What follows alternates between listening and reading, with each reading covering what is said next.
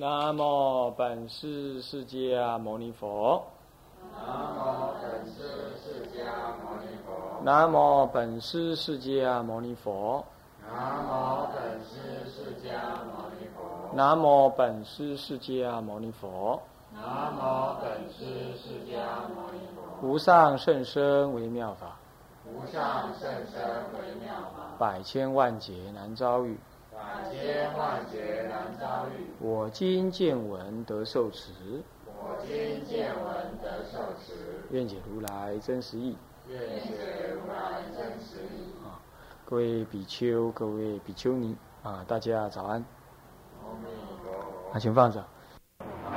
那我们上一堂课啊，那个啊提到了这个上课的一些用的一些参考，还有根本的书。我们主要的根本呢，就是依着这个啊偶益大师所著的啊《旷世巨著》啊，但是很薄，他七天就写完这部书了。他七天写完，弥陀要七天。那么你想七年你就不一定写得出来，他七天就写完。那么写完之后呢，那个大家就好像用天台角度来解《阿弥陀经》了，就再再也没有办法再增加什么，就这样。所以被说的偶益大师是一个呃是一个天才啊，是是全能的全能的法大师啊，呃这个苔藓绿密啊禅教，是好像他都他都懂啊，而且都修。对，那么因为这部书《弥陀要解》还有点深，所以我们运用了另外两部啊，啊来做一个辅助，那就是《弥陀要解讲义》，圆音大师的上上上课说了，还有呢这个《弥陀要解清明记》是宝庆大师说，这两部书各有优劣，然反而宝庆大师讲的更更简单一点，啊，更浅显，这两部书都可以参考。那我们上的时候可能就是以呃这个要解讲义为根本，还是你们多少平常都要看。那所以说，那像书大概要这样子的一个理解，要理解这个套谱，就是说天台家角度怎么样去理解佛法，呃，进步中的，我想有三个路三个层次，你应该去注意一下。第一个层次就是天台学是什么样，天台教你都搞不清楚，你怎么知道天台教怎么了解进步中？是不是？所以说。院长怎么会开这样子的课？实在太难了。为什么呢？因为这样课你得先学完天台。我在南普陀被人家质疑说奇怪，你怎么都不讲天台，你不讲净度中？那没办法讲。我说为什么？我要用天台讲，我要用天台的角度讲天台啊，呃，讲净度啊。然后这样好，那就讲吧。天台还没讲完嘛？天台还没讲完呢，南普陀快毕业，同学都快毕业。那我的目的也是一样啊，就是要用天台的角度来讲净度中。但是呢，这个事情再拖下去，好像佛菩萨也不同意，所以说你们院长就叫我啊，赶快你就讲天台的进步中，而且说成什么十小时。那么因此你要知道，你对对天台有个基本的了解，天台基本了解，起码你对天台教学史有个基本的概念的了解。天台教学史是啊慧月长老著，那么他因为是受日本教育，也在日本读书。所以说，他是一个宗教宗教家，他不是一个说弄成像一般学者这样诽谤佛法，他不会这样。但是呢，因为他的用字遣词啊，有点日本语句，所以你读起来就觉得就是不太清楚，有时候会这样。啊，但是你不你不能说他怎么样，那他的他告诉过我，他说他事实上运用中文还不如运用日文来的顺畅，是这样。所以你自己要得意忘言，你看这部书要得意忘言。当然，根本的当然就是四教仪。有人说，为什么不看教教贯当中这两部书？教贯当中啊，固然是四教仪的改革，固然是四教仪的改革。可是我来看，教贯当中这么一改之下，你会更不懂为什么偶这还是偶一大师写的。当然，你要研究进那个弥陀要解的话，再看教官当中，先看教官当中，这样更好。同个作者。是不是？可是我告诉你，你要真看教官当中的话，其实很多基础是弄不来。教官当中本来不是教官当中，是是什么？是一一张图而已。他是为了解释那张图，就会写成一部书。他只画了一个图，是这样，就是五十八教一代十教、五十八教全十种图，是这样子，全十种，一代十教那个五十八教的全十种徒，是这样。所以说这样子的话，他老人家是学问广博，他是这那那扯在一起。再来就他受到后来的一些影响。说实在话，对天台的根本教理的核心的部分的把握，他有一点不错，这是很抱歉，罪过。这是对对这个对这个偶一大师的一个少分的一点点意见。我基本上我是专学天台的教理部门，你再倒过来看他哦，我学的不精，还在学习当中。但是呢，这样倒过来再看他教官当中，有时候难免会觉得他天马行空。这样懂吗？就说他不够基础，不够基础，这样对我们初学一定有障碍。虽然他批评的是教仪，说专攻教法不攻修行，但是你要知道，天台学本来某一部分就是专属于理解部分，你懂吗？他不要再扯到修行上面，你不要一下扯那么多到修行那里，你就关心，你就在明修了。所以你好好的懂天台的教理，你一定能修。但是偶一大师太急得急着要让他在教理的同时也要有修持的内容，结果弄得反而教理也不太清楚，那么修行也跟着就不太清楚。天台家的修法是教理，你先给我专心搞清楚，搞清楚之后你再来挂入修行的方法上面了，你就自然能清楚。这是分两步说。那偶一那偶一大师想要一步就把它综合起来，他做他做到了。他老人家做到，可是我们可能做不来，所以我我我还是这么觉得，天台式教育不能废。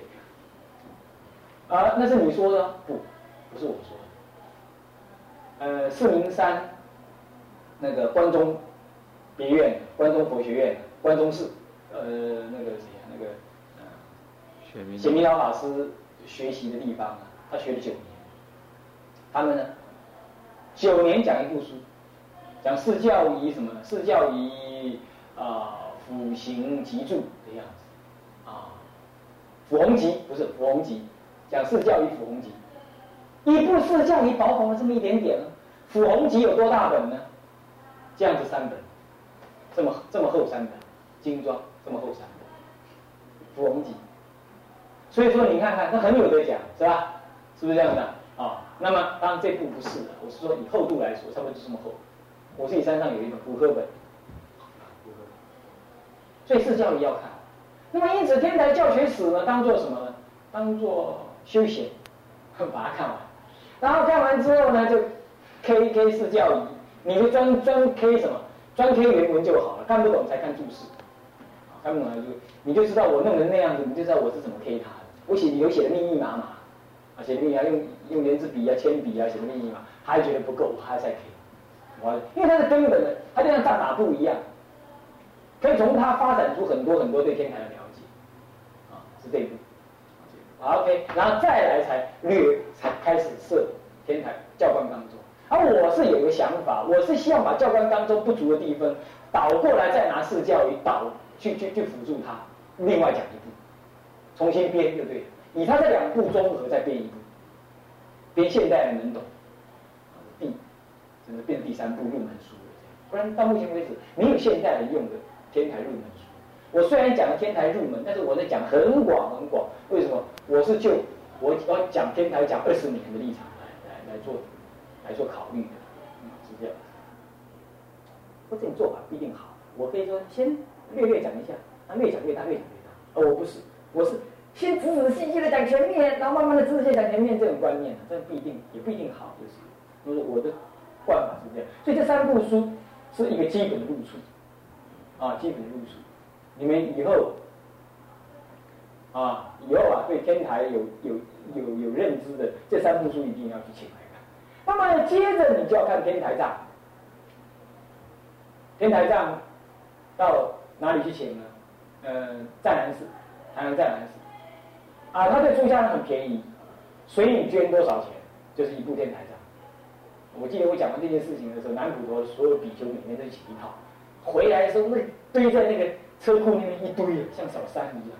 每人一套天台说：“我说当你们好玩，很多都是拿去庄严道场而已，根本就不看。但是也好了，天台上，啊你们应该到你们常住应该要准备一套，啊，私人拥有一套很自然，这样懂了吧？那天台上当然还是研究什么呢？首先要研究法华权益，啊，法华权益四千是应该你要研究，啊，关于这方面呢，就是你再去看天台入门里头的第三集啊，下卷里头有提到，呃，天台哦，下卷还是中卷有提到天台重要典籍的部分，那就把天台重要典籍全部列全部列出来了，全部列出来，OK，好不好？好，这样，这就是你看看。光了天台，第一个入住天台，你就是搞成这样，啊！你如果把这些全部弄完，大概你已经变成天台学者，你已经不会再去搞进步中了，也说不定。但是不能得少为主，你还在进步。好，那么目前我们就是我们这学期，我在我来授课，基本上要你们去摸一摸它，啊，那么呢看一看，浏览一下，至少序文看一看啊。那么哪里看一看，我我下一堂课会来告诉你，下一次上课告诉你这书该怎么。啊，这样知道。那么接着呢，就是什么呢？就概论性的书要看一看，就属于开始要进入摄入进度中了。你是不是你你已经先摄入天台中，对不对？天台中的概论性的书呢，就不必多看了，你就听我的录音带，差不多就够了。因为日本人写的概论书啊，简直不能看，丢到一边，你不要看。那现在人写的没有，等于没有。啊，现在有几个人在研究天台的，但是写出书的人呢？有一两位不提名字，但是呢，那些都不属于概论性的书，你们也看不到，这样吗？日本人写了一部《天台入门》呢，那个是他顺便讲一讲，他是华严学者，他写的《天台入门》，嘿，真大胆。那么我们来看一看呢，也不过就这样，那实在是，当然你也可以看一看啊，那你自己找哈，我不讲名字，因为我不，我我我不建议你就是，所以再去找，你自己找也可以，日本人写的，太多了。那么呢，所以没什么好看。那现在就开始要摄入进度中的时候呢，你慢慢要跨过来的时候，你可以看一下这概论性的书。很遗憾，进度中的概论性的书呢很少，很少。我建议你先看什么？啊，这个偶益大师写一下刚刚那个书名。刚刚书名是谁写的？啊，概论性的书这几部不是重点啊，都不是重点。那么第一步是什么？偶益大师净偶益大师净土集，有吧？这个赶快去写，在哪里？佛教联好像就有，啊，偶益大师哦好像就有偶益大师净土集，净土集，这部书，然后再来呢，这个莲宗宝鉴，再来呢，这个。啊，进度十要，抄在那张纸上面啊。我刚想过，我本来要抄给你，我说我想会记得。进度十要，莲宗宝鉴，啊，印光大师的进度加言录，还有印光大师的一部小书，那个那叫做进度加言录，进度。印光大师加言录啊，印光大师文超，文超的什么？精华录。精华录啊，对了，精华录跟加言录，印光大师文超精华录这两，这两不一样哦。啊，文超的什么？那精华录跟那个加言录是不一样。那要看的话，要先看哪一部？看两部。要看的话，要要对进度教开始的概括性的了解，要先看。这个这个这个金呃印那个印印印光印光大师的加言录跟精华录，还有呢这个这偶益大师的进是吧？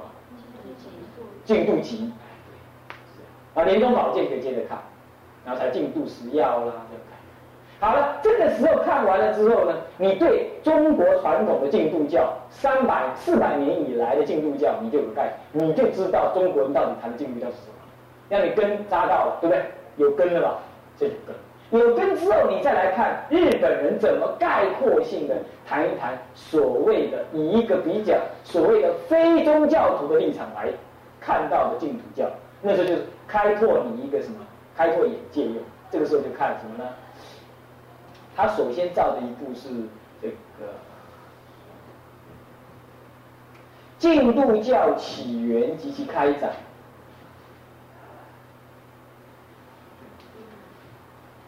净土教起源及开展这一部，都是望月信亨。望月信亨因为是什么呢？因为是日本的东本院士他们的学者，东本院士西还是还是哪一个寺的学者？他是净土宗的学者，是这样。简单讲啊，他就是靠净土宗过活日子过日子的。他自己也有庙，他也就是在他是被那个寺庙培养的啦。简单讲，培养出来的学者，简单讲就这样。寺庙有钱嘛？日本寺庙非常有钱，他是父子相传嘛。中中国阿塞一传过来，啊也那种像，也那种不不讨他。日本中国人的中国人从来没有，中国的佛教从来没有拿那个骨头灰来过日子，是台湾才这样干。你要知道，那为什么台湾这样干？就跟日本人学的。日本人已经干了一百多年，是这样的，假不倒户哇，啊，那么所以一个庙里头就是鬼比比人还多，是这样，啊，那我没办法，因缘如此，弄到后来，现在台湾也就是变成这样子，啊，变成这样。为什么他要这样做？因为他不是宗教家，他不是出家人嘛，没有威德，没有福报，他只会靠那个来过日子。那现在后来台湾人也跟着这么学，是这样。在大陆丛林里头啊，那个塔没有那个叫做塔，那就是。那就是殿堂，那就是平头。那要是在家人住那种骨灰塔是尖的的话，福报会损光光。不能住尖塔，不可以。骨骨骨灰坛子不能放在尖塔里头，只能放在平底屋。你圆光，你们读过圆光，你们知道？有没读过圆光？圆光它那就是平底，平底，对不对？是这样是正确。老一代的人建的建的就是比较像个样子，啊，像现在建的只是颠倒乱弄。好了，那么他望月信亨写的三部书呢，都可以参考参考，啊，可以参考。但是我我我一再警告，一定得按照我那个顺序来读，你不要现在就去读这个东西，那一定坏，一定坏你的善根，一定坏你的善根，因为他是用一一种冷冷的态度来谈这个，谈进度叫什么产生怎么讲，好多错误都在里头，所以我有一点担心说介绍你们看的情况就是这样，但是还是要让你们知道说。目前中国人还少写这样子的书，少写这样的书，那就拿来参考参考。因为你们已经研究所的学生呢，理论上说凭着研究所三个字，不得不介绍你们看。我这种书，我一般我自己的图书馆，我是不，我是这样倒着放。我我不往面向外，我往面我倒着放。倒着放呢，就是我会告诉我们的学生跟干部，那个书不是你现在可以知道。我自己的图书馆是这样子。相命的啦，看相的啦，那些都倒着放；看风水都倒着放。因为你要知道一下，但是你要倒着放，不要让他去看啊。他也是属于这一类的书，这一类的书。因为那个毒素进去，你不能排毒的话，你永远一辈子是很糟糕的啊。所以你一定要看过印光大师的书，看完了；偶益大师的书已经看完了，就是内部书啊已经看完了，进就是进度集看完了，家言录看完了，莲宗宝鉴看完了。啊，是，其实进度中有很多种，还还有，进度时要略略的看过了，这样子进度时要也写上去，有没有写上去？然后这样看完之后你再看，那这个时候呢，开拓你的眼界，同时让你知道怎么样，让你知道日本人怎么瞎瞎说一阵，你就知道。他也会开拓你眼，说我说过，他就是毒药跟营养搅在一起，你懂吗？优酪乳餐毒药，所以它好像也能够增加你的营养嘛，但是它也会造成什么？造成了你肝的负荷，所以怎么办？就是自己要能排毒。那这部书呢？这这这部什么？这个进度三性之研究是不要，这个现代人还活在这里，怕你们出状况，那么暂时不要。那么就是这样的，这三部啊，可以看一看。呃，你们你们院长曾经跟我提过这部，他弄了半天就提这部啊，《进度教概论》啊，是这样，那是不可以啊，目前不可以立刻看啊。好了，这样之后就你开拓了一些，你你已经进度教从传统开拓到所谓的学术的角度来有些眼界。我告诉各位，这就是我自己学习的过来的经验，你自己考虑考虑，是这样，这样过来，然后接着呢，才正式的跨入什么天台跟净土的范围，有了，这时候就是好《弥陀经要解》，对不对？还有《弥陀圆中抄》《弥陀书抄》这三部书。这是解弥陀的根本，好，再来呢是什么呢？无量寿经书抄，啊，这都要写上去。弥弥陀圆中抄你已经写了啊，还有弥陀经、弥陀书抄，弥陀书抄是谁呀？云栖大师云栖朱红的大师，云栖大师有没有写上去？这第三类，这里都没有，叫做弥陀书抄、素抄。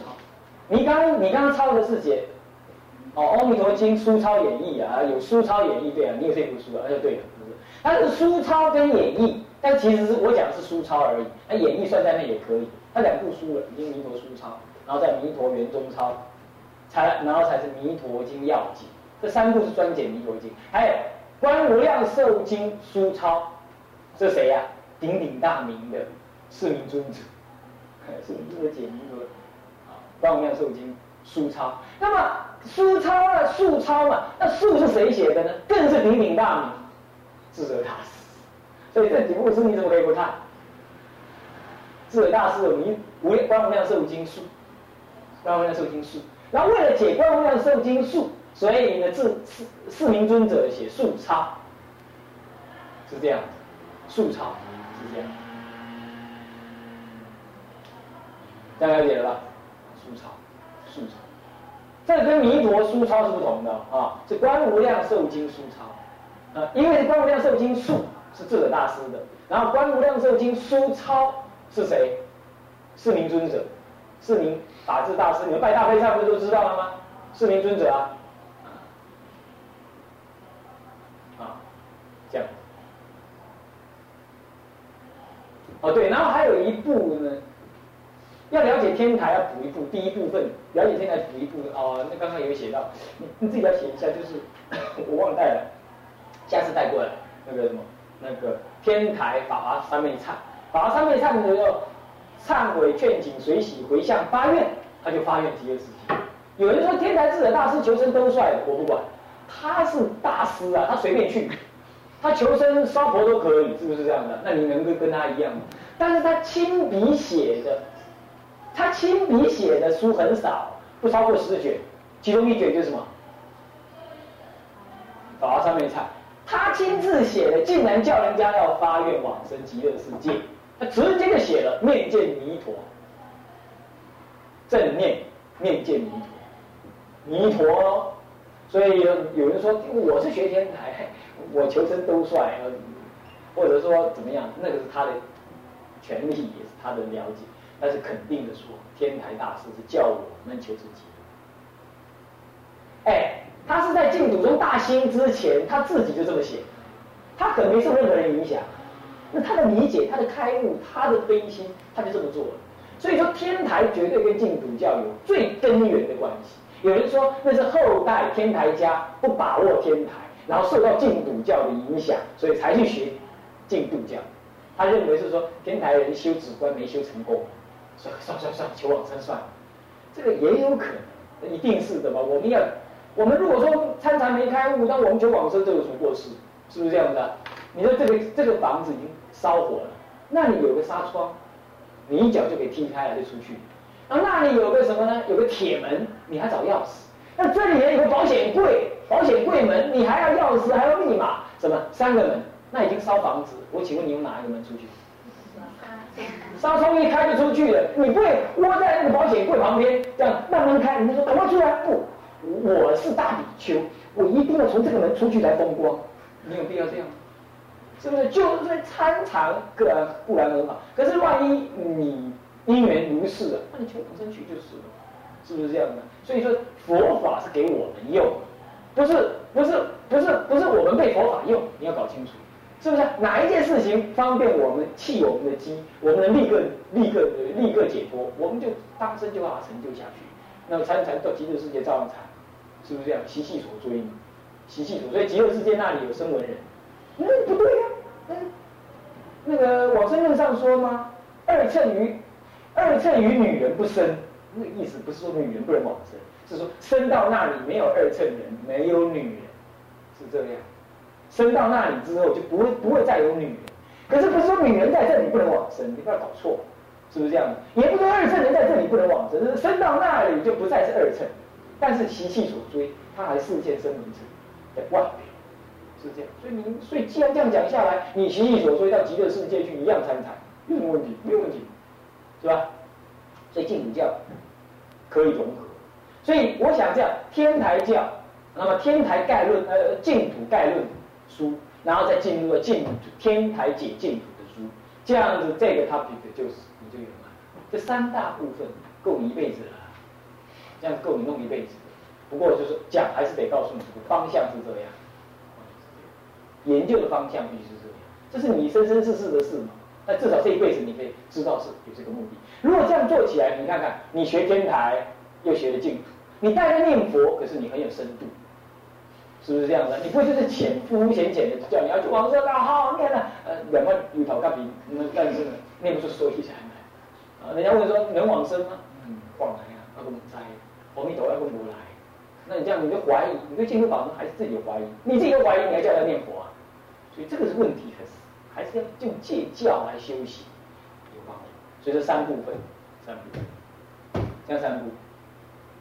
那么这三部分呢的研究啊，这三部分的呃的理解啊，当中你一定要辅以你自己要念佛，这样你对天台也好啊，对净土也好，你才那个根。